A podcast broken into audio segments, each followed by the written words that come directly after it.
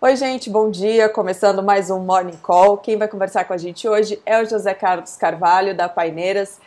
José Carlos, muito obrigada por conversar com a gente mais uma vez.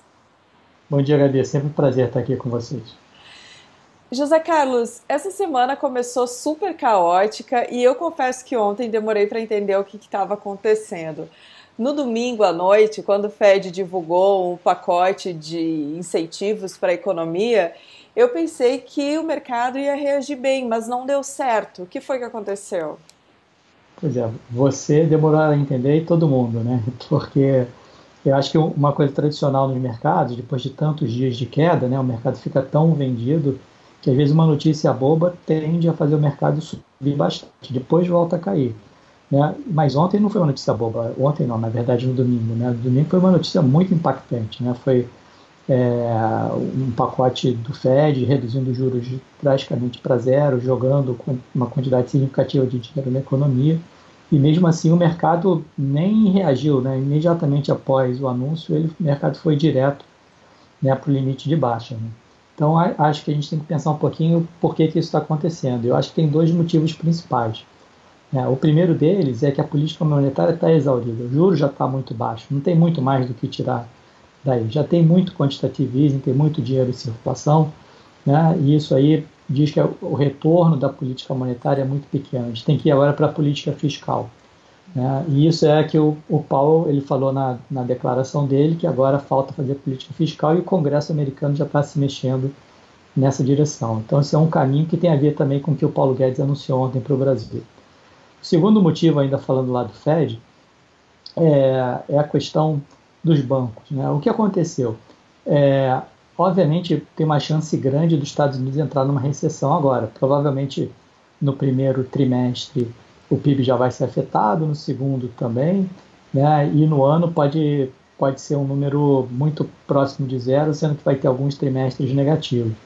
Né? O que, que os bancos estão fazendo? Os bancos eles não estão se perguntando é, se eu tenho dinheiro para emprestar agora. Os bancos não querem emprestar dinheiro agora, porque é muito mais arriscado. Então, o que o Fed fez no domingo, ele só falou o seguinte: olha, está faltando dinheiro para vocês emprestarem? Né? Não tem problema, não, eu vou dar o dinheiro para vocês emprestarem. Né? Mas o que o banco está dizendo é que ele não quer emprestar. Né? É muito risco para mim. Por que, que eu vou aumentar meu, os meus empréstimos na hora que o país vai entrar numa recessão? Né? A chance de eu perder esse capital é muito grande. Então, o que os bancos querem, né, na verdade, é alguma coisa parecida com o que o Bernanke fez lá na crise de 2008, que ele chamava de TARP. Né? Não é só dar dinheiro para os bancos emprestarem, é comprar o crédito dos bancos. É quase como se o risco de crédito ficasse na mão do Fed. Então, é, eu acho que, de fato, para esse pacote monetário funcionar, né, a gente vai ter que ver o Fed não só dando dinheiro para os bancos, mas comprando o crédito dos bancos. Ou seja, o risco de crédito fica na mão do Fed. Aí sim que acho que o crédito vai voltar a fluir de maneira mais agressiva. Bom, falando um pouquinho aqui do Brasil, o ministro da Economia, Paulo Guedes, deu uma entrevista coletiva ontem, no fim da tarde, divulgando uma série de medidas. O CMN, o Conselho Monetário Nacional, já tinha divulgado algumas medidas que facilitam a renegociação de dívidas pela manhã. E aí, no fim da tarde, eu tenho aqui algumas medidas anunciadas pelo Guedes. São 147 bilhões em medidas emergenciais para a população mais vulnerável e para a manutenção de emprego e para o combate à pandemia. 83 bilhões, é, que esses 80, são 83 bilhões para a população mais vulnerável, que aí inclui é, liberação de FGTS, antecipação de abono salarial, antecipação de 13º de aposentados, para manutenção de empregos, tem é, um novo prazo para o pagamento do FGTS, 5 bilhões de crédito do Proger, enfim, uma série de, de medidas. Como que você viu esse pacote anunciado ontem? Você acha que é, são boas medidas? Acho que são boas, assim, vem em linha do que a gente estava falando antes dos Estados Unidos, né? Os Estados Unidos ainda não anunciou o pacote fiscal. Aqui no Brasil, né, assim, depois da crise, a gente, o que aconteceu ontem foi um anúncio de um pacote fiscal que pode chegar até 150 bilhões, né? Então, só para a gente ter noção, 75 bilhões é mais ou menos 1% do PIB. Então, a gente está falando de 2% do PIB injetado de maneira rápida na economia. Né? Então, são coisas que dão dinheiro para as pessoas gastarem, não é necessariamente liquidez para os bancos, né? Embora também tenha tido medidas do Banco Central uhum. reduzindo os, os, os, reserve requirements, né, a necessidade de capital para os bancos poderem passar esse período de transição. Mas ontem essas medidas né, tiveram, é, acho que são bem-vindas, né, porque ajudam pelo lado fiscal, aumentar a demanda da economia. E o Paulo Guedes também tentou empurrar um pouco da agenda é, que ele tem. Então, por exemplo, para poder gastar mais dinheiro, como né, existe um, uma lei do teto de gastos, isso não está sendo revogado, né, ele está falando assim, ó, precisamos vender algumas coisas. Então, por exemplo, ele colocou lá o projeto de lei da Eletrobras. Né, então, vamos autorizar a privatização da Eletrobras, porque isso aí vai dar dinheiro para a gente poder gastar né, nessas coisas que a gente precisa mais. Isso é um exemplo. Vários fundos constitucionais, você falou, né, que é, ficam parados, esse dinheiro está carimbado, não pode ser usado. Ele tentou descarimbar esse dinheiro para poder usar.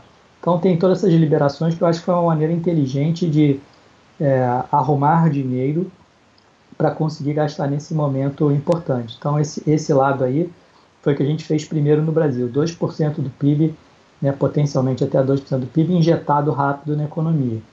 É, tem o lado é, do Banco Central. Né?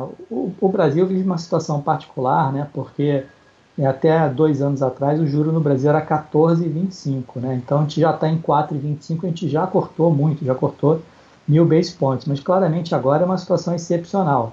Né? Então hoje amanhã o Copom vai estar tá, é, se reunindo, né? pode ser até que venha uma reunião, um resultado mais cedo, né? em outros países, por exemplo, a reunião do FED também seria na quarta-feira, ele fez no domingo, vários países estão adiantando as suas reuniões de taxas de juros, pode ser que o, o Brasil antecipe também, e o que eu acho que ele vai fazer, ele vai tentar amplificar um pouco esse impacto do pacote fiscal que foi anunciado pelo Paulo Guedes com medidas monetárias. Então, é, eu diria que uma coisa possível é uma queda um pouco mais agressiva. Né? O mercado fala que pode vir até 100 basis points, ou seja, cair de 4,25 para 3,25. Mas tem gente que fala de 50, queda só de 50 ou, ou queda de 75. Por que, que as pessoas falam, se, se a crise é tão grave, por que, que as pessoas falam que seria só 50? Porque o dólar, né, a gente viu ontem bateu 5, né, tá pode ir acima de 5, né? E uma das coisas que controla o dólar é a taxa de juros. Quanto mais baixos os juros no Brasil, né, mais as pessoas mandam dinheiro para fora porque não vale tanto a pena ficar no Brasil. Então essas pessoas dizem, olha, talvez não vale a pena, dado que ele está brigando com o dólar, vendendo reservas para segurar o dólar, não vale a pena cair tanto os juros. Porque se ele cair tanto os juros, ele vai estar jogando gasolina na alta do dólar. Então, ele, com uma mão ele está apagando incêndio, com a outra ele está jogando gasolina, não faz sentido. Uhum. É melhor então cair menos. Mas tem outras pessoas que dizem que não, olha, isso é uma emergência, não tem nada a ver. E o Brasil, mal ou bem, né, depois de descontado tudo, né, descontado os swaps, ainda tem 312 bi de reservas. Então, ainda é uma reserva muito grande. Se o Brasil gastar 50 bi de reservas num momento de crise como esse, né, num momento de é, perigo, não tem grande problema, né? Na verdade, o Paulo Guedes no passado até já havia falado né, que seria bom né, assim, vender reservas de um nível perto desse de 5. Por quê? Porque o Banco Central, quando ele vende reservas, né, ele pega reais que estão em circulação na economia. E com esses reais, ele reduz a compromissado, ou seja, ele abate a dívida pública. Uhum. Então, lembra que lá atrás a gente falava assim: ah, a dívida pública no Brasil vai estar tá crescendo, vai bater 80%, vai bater 90% do PIB para depois cair? Já não bateu 80%, já já está em 77, já está caindo, né, e cada vez que você vai tirando esse, esse, é, esse dinheiro, né, você vai é, reduzindo ainda mais é, a dívida pública. Só, de novo, só para a gente ter noção, né, se você vender é, 10 bilhões de dólares de reserva, você tira 50 bi de reais da economia, 5 vezes 10, 50. Né, e você pode tirar da dívida pública esses 50 bi. 50 bi, eu acabei de falar, 75 bi é 1% do PIB, então 50 bi é 0,8% do PIB. Você, para cada 10 bi, você está reduzindo a dívida pública é, em, em 0,8% do PIB. Então, nesse nível de câmbio, pode ser uma operação interessante. Então, o que, que a gente pode esperar? Tanto uma queda agressiva, quanto também um anúncio né, de, de mais venda de câmbio, porque faz sentido aí nesse momento. Né? Então, é, vão ser momentos difíceis. Né? É, é, a gente ainda tem muito poucos dados. Né? Assim, a China foi o país que já saiu algum dado, a produção industrial da China, janeiro e fevereiro, caiu 20%. estava lendo agora o trabalho da Goldman Sachs, é, revisando o crescimento. Então, é, só para ter uma noção, a China, que foi quem entrou primeiro no processo, eles estão revisando o crescimento do primeiro trimestre de mais 2,5 que eles achavam já antes, né, na crise, para menos 9. Então, assim, é um número bem grande. Acho que os números é, da Europa podem ser parecidos com esse, sim, é, menos 9, menos 10 no primeiro trimestre. Agora, no caso da China, a Goldman ainda acha que no ano pode ser 3, 3,5. Então a visão ainda é que é uma coisa pontual. É, vão ser três meses de, de, alguma coisa muito ruim, de quase parar a economia, né? mas depois você volta é, relativamente rápido né, se todo mundo estiver vivo. Então a gente tem que pensar um pouco as intervenções do governo agora como uma forma de manter todo mundo vivo né? Porque as empresas aéreas, restaurantes, pequenas empresas, todo mundo vai ficar sem business, né? Todo mundo vai ficar sem negócio, sem cash flow, sem dinheiro.